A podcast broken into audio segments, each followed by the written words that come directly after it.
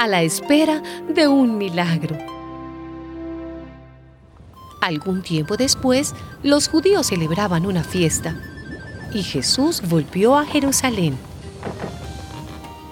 En Jerusalén, cerca de la puerta llamada de las ovejas, hay un estanque que en hebreo se llama Betzatá.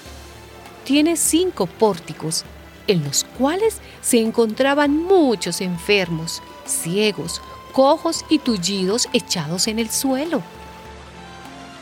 Había entre ellos un hombre que estaba enfermo desde hacía 38 años.